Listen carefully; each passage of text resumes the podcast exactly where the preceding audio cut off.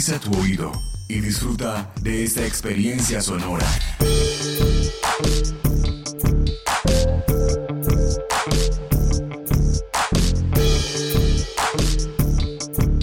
Este es un podcast UN Radio.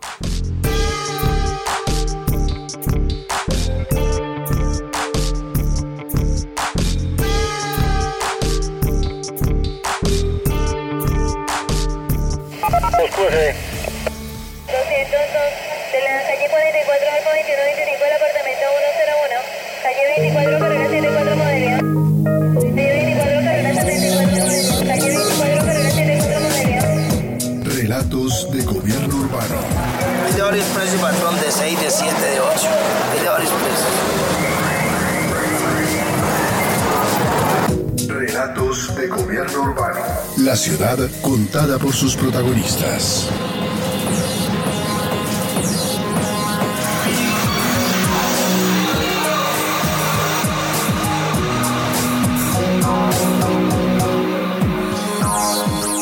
Les quiero contar una anécdota. En alguna oportunidad, una persona que era vigilante en la unidad en la que yo vivía me planteaba a mí el siguiente reclamo. Me decía, don Miguel, vaya dígale, yo era asesor en ese momento de un alcalde, vaya dígale al señor alcalde que ese cajero de ese banco me robó 20 mil pesos. En una anécdota eh, uno ve el trasfondo de lo que significa para un ciudadano del común una figura como la del alcalde. Es ese ser plenipotenciario que tiene capacidad de resolverle los problemas más inmediatos y las quejas más aparentemente absurdas, pero que, digamos, lo conectan con la realidad del día a día. La movilidad, el empleo, la seguridad, todos los temas que están relacionados, digamos, con su panorama inmediato, es lo que la gente percibe que le puede resolver un alcalde. Pues sí, muchos ciudadanos no saben cuáles son las funciones de cada una de las personas que se eligen por voto popular.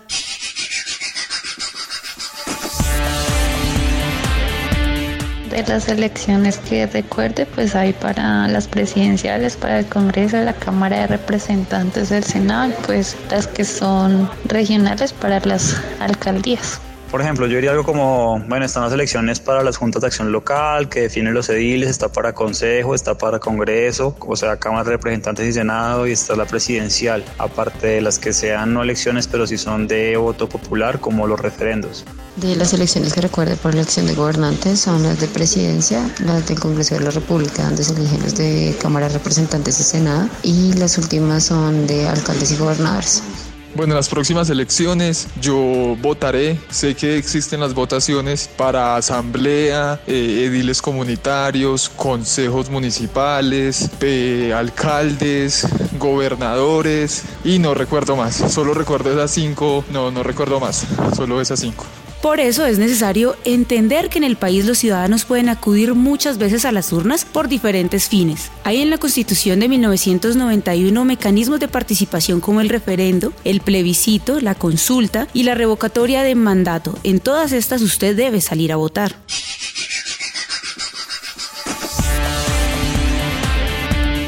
Y están también las elecciones para cargos públicos. En las votaciones generales se eligen a los congresistas, en las presidenciales al presidente de la República y su vicepresidente, y en las locales a los alcaldes, gobernadores, concejales, diputados y ediles. La relevancia que tiene para nosotros es elegir y, digamos, seguir revalidando el tema de las juntas administradoras locales, de los ediles, en tanto figuras de mayor contacto con los territorios, principalmente en grandes zonas urbanas. Digamos, validar también la presencia de corporaciones públicas como los consejos y las asambleas que tienen la función de hacer control político y también vigilar muy bien cómo ejecutan el presupuesto los principales integrantes de la rama ejecutiva que son los alcaldes y los gobernadores. Como lo dice Miguel Jaramillo, experto en marketing electoral, en las elecciones locales elegimos a los funcionarios del ámbito más cercano. Por ello es necesario entender sus funciones, el alcance de sus decisiones, qué pueden y qué no pueden hacer gobernador sin un territorio definido, cada vez con menos margen de maniobra en relación con los municipios, sobre todo con las grandes conurbaciones y más dedicado a los temas de orden rural que están más relacionados con la descentralización, el reto inmenso que tiene un país como Colombia y muchos países de América Latina de volver centro a la periferia. En el caso de los alcaldes, quizá la figura más importante y de mayor relevancia que elegiremos los colombianos, lo digo sobre todo por la percepción que tienen los ciudadanos en general de que los alcaldes son como esas personas que de una u otra manera les responden a los temas cotidianos de manera inmediata. Mm, pero ¿qué sabemos de las propuestas, de las promesas y la posible ejecución de todas ellas? ¿Nos informamos acaso por WhatsApp, por las redes sociales? ¿Escuchamos los debates televisivos o radiales? ¿Nos informamos con lo que muestran las vallas y todo tipo de publicidad en el espacio público? En relación con los elementos que deben contener los programas de gobierno, la ley es eh, bastante general y básicamente lo que señala es que los candidatos a ser elegidos popularmente como gobernadores y alcaldes deben poner en consideración ciudadana un programa de gobierno que básicamente lo que incorpora son los compromisos que tiene el candidato y su plataforma programática con los ciudadanos. Y en ese sentido debe corresponderse con las competencias competencias, funciones y atribuciones que tienen estos mandatarios a nivel territorial y por supuesto deben quedar plasmados posteriormente una vez elegidos en el plan de desarrollo. ¿Por qué? Porque a partir de estos compromisos que se definieron desde el programa de gobierno es que se podrán establecer si aplica o no las revocatorias de mandato. Y básicamente si uno quisiera el programa de gobierno debe ser construido con participación ciudadana y debe debe por supuesto corresponderse con las necesidades que tienen las comunidades territoriales y debe tener en cuenta los alcances de las competencias que tienen los gobiernos territoriales asociados a la prestación eficiente de los servicios públicos, la participación ciudadana, todo lo relacionado con la planeación del desarrollo y de obras públicas a nivel territorial y por supuesto todo lo que tiene que ver con el ordenamiento territorial y reglamentación de usos en términos de lo que pueden hacer las autoridades a nivel territorial. Pues sí, un elemento central a la hora de votar es conocer los programas de gobierno de los candidatos, como lo resalta Jensi Contreras, profesora del Instituto de Estudios Urbanos de la Universidad Nacional de Colombia. ¿Cuántos de nosotros hemos leído de verdad los programas de gobierno? Si su respuesta es no, muy mal, porque estos programas que derivan en acciones concretas, lo que realmente elegimos es la visión de ciudad para los próximos cuatro años. La Constitución Política de Colombia definió en su artículo 259 que quienes elijan gobernadores y alcaldes imponen por mandato al elegido el programa que presentó al inscribirse como candidato y definió en su momento que iba a ser a través de la ley que se iba a reglamentar el ejercicio del voto programático. En ese sentido se aprueba la ley 131 de 1994, la que señala en todo su contenido qué se entiende por voto programático y básicamente cuál es la tarea de alcaldes y gobernadores en relación con su programa de gobierno. Y lo más importante que hay que señalar es que esta es una característica fundamental de la democracia colombiana que define que estos actores políticos serán responsables frente a sus electores y frente al conjunto de ciudadanos de sus municipios o departamentos en relación con las propuestas que hayan inscrito en ese programa de gobierno. En ese sentido también la ley define que se debe inscribir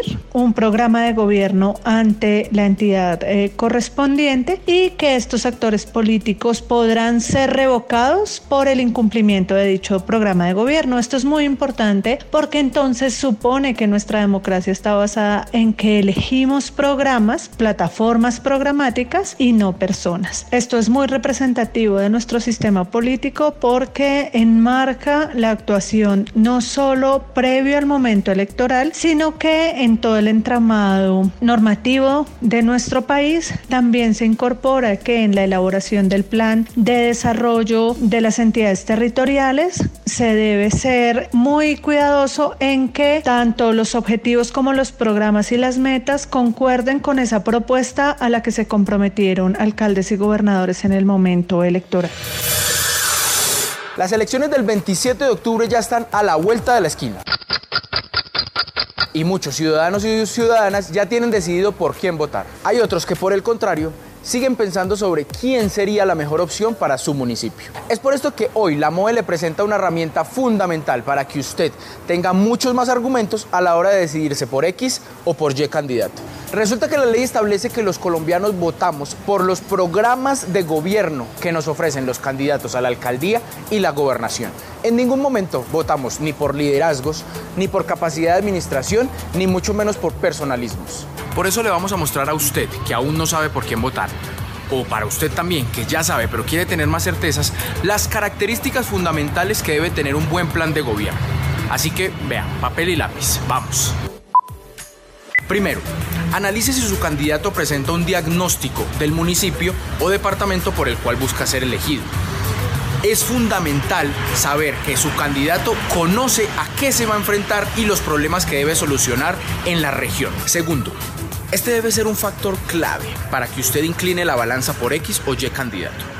Pregúntele, indague en su programa de gobierno si tiene una propuesta clara frente a la inclusión social, tanto de mujeres como de la población LGTBI. Si usted no logra evidenciar una propuesta clara frente a este aspecto, no, mi hermano, por ahí no es. Tercero, Préstele mucha atención a la visión de desarrollo del territorio que tienen los candidatos, tanto de su municipio como de su departamento. Analice, lea en los programas de gobierno qué municipio o qué departamento quieren dejar ellos de aquí a cuatro años. Cuarto, revise muy bien si la persona por la que usted quiere votar conoce la situación financiera de su municipio o departamento es fundamental preguntarle también de dónde va a sacar los recursos para hacer todas esas propuestas que está prometiendo. Bien, estos son algunos de los detalles que usted debe tener en cuenta para decidir por quién votar. El voto a conciencia también se construye a partir de una ciudadanía informada.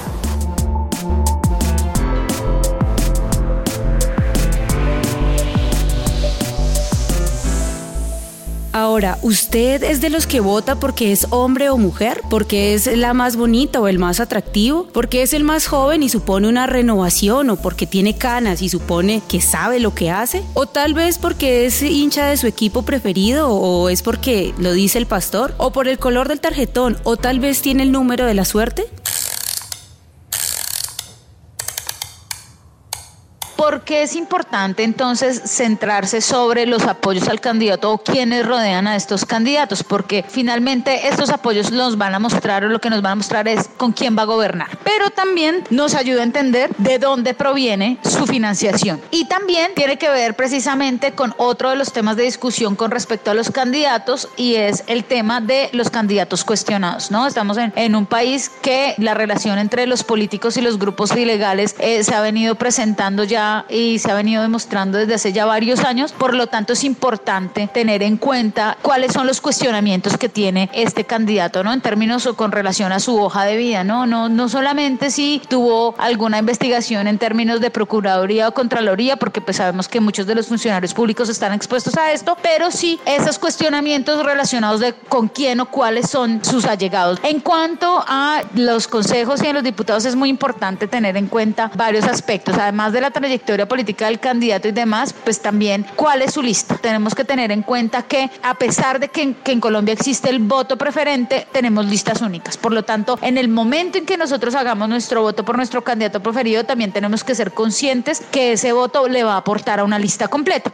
y que esa lista completa puede tener también unos candidatos cuestionados o puede ser una lista cuestionada, una lista que no fue elegida de manera democrática o digamos su proceso no fue abierto. Entonces la recomendación ahí en ese caso pues, tiene que ver precisamente como la trayectoria, como los partidos que la apoyan, si son realmente independientes, en el caso de que se autoproclamen como candidatos independientes o ajenos a los partidos, es importante tener en cuenta cómo, es, cómo ha sido su financiación. Para eso tenemos pues el aplicativo de cuentas claras y vemos que en la gran mayoría o en muchos de los casos varios candidatos no han ingresado aún la, la información en cuentas claras, por lo tanto es importante que miremos cómo se ha venido realizando esa campaña.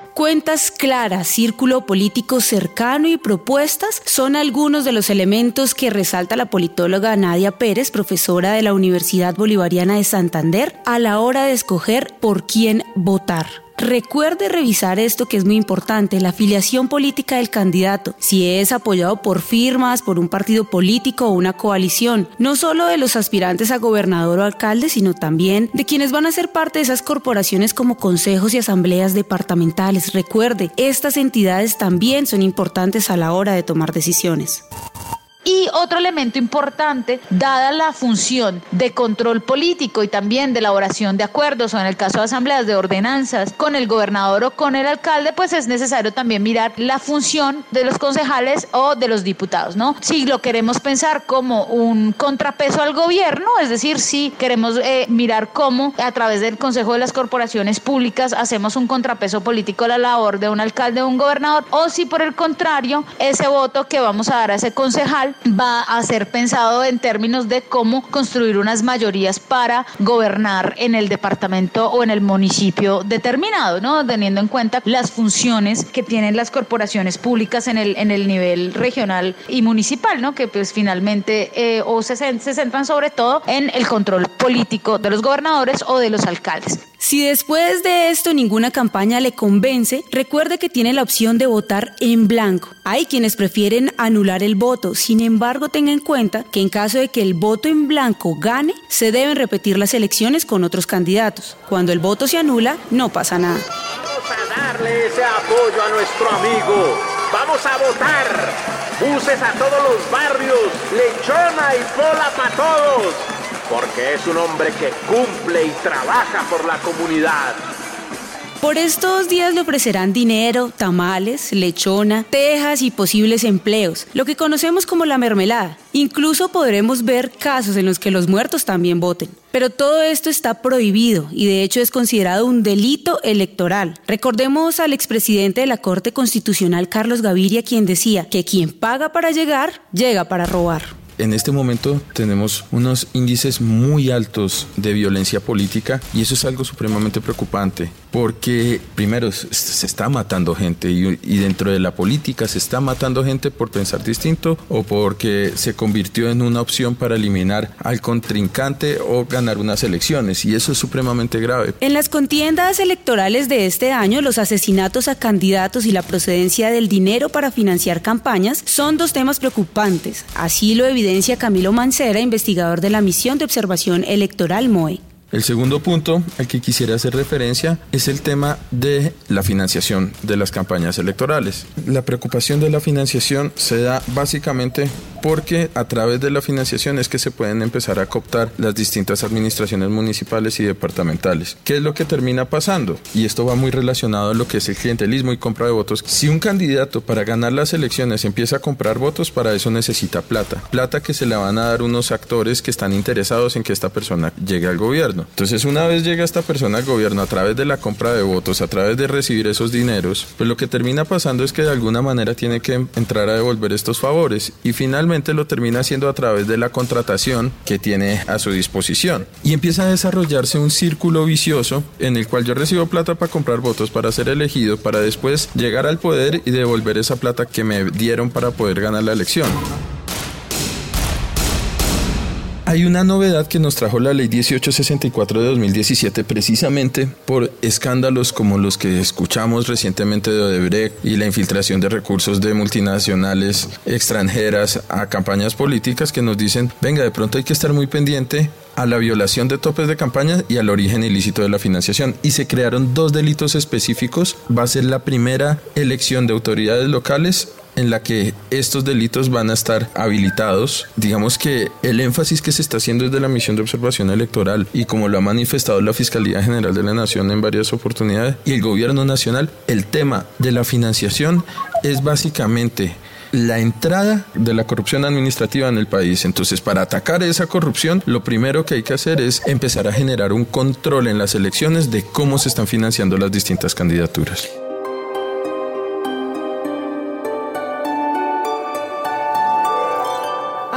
sabe qué conocer antes de votar, pero recordemos. Revise la hoja de vida del candidato o candidata. Mire quiénes están involucrados en casos de corrupción.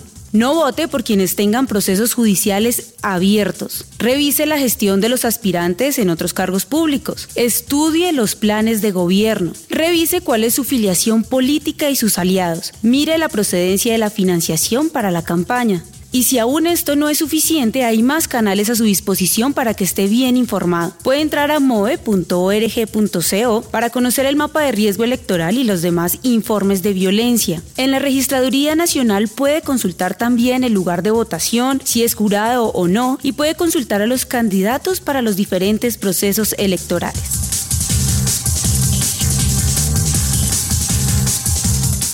Si quieres saber mucho más y estar bien informado en cada momento, puedes cargar la aplicación Infovotantes desde la tienda móvil de su dispositivo. Vale la pena saber que si ejerce su derecho al voto, tiene beneficios como medio día de descanso remunerado dentro de los 30 días posteriores a la elección y la reducción del 10% en los precios de pasaporte, duplicados de cédula, pasado judicial y libreta militar. Pero ojo, más que estos beneficios es importante votar porque se eligen a quienes nos van a representar y dirigir en las ciudades, en los municipios y departamentos en los próximos años. El voto es un derecho fundamental en un país democrático.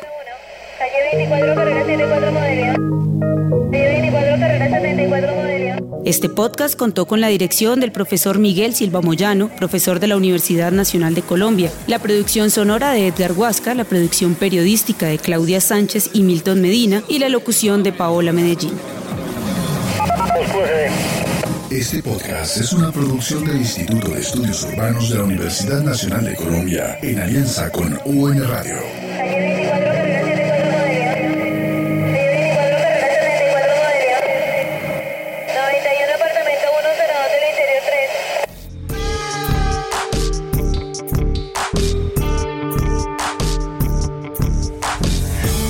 Este y otros podcasts en nuestro sitio web unradio.unal.edu.co.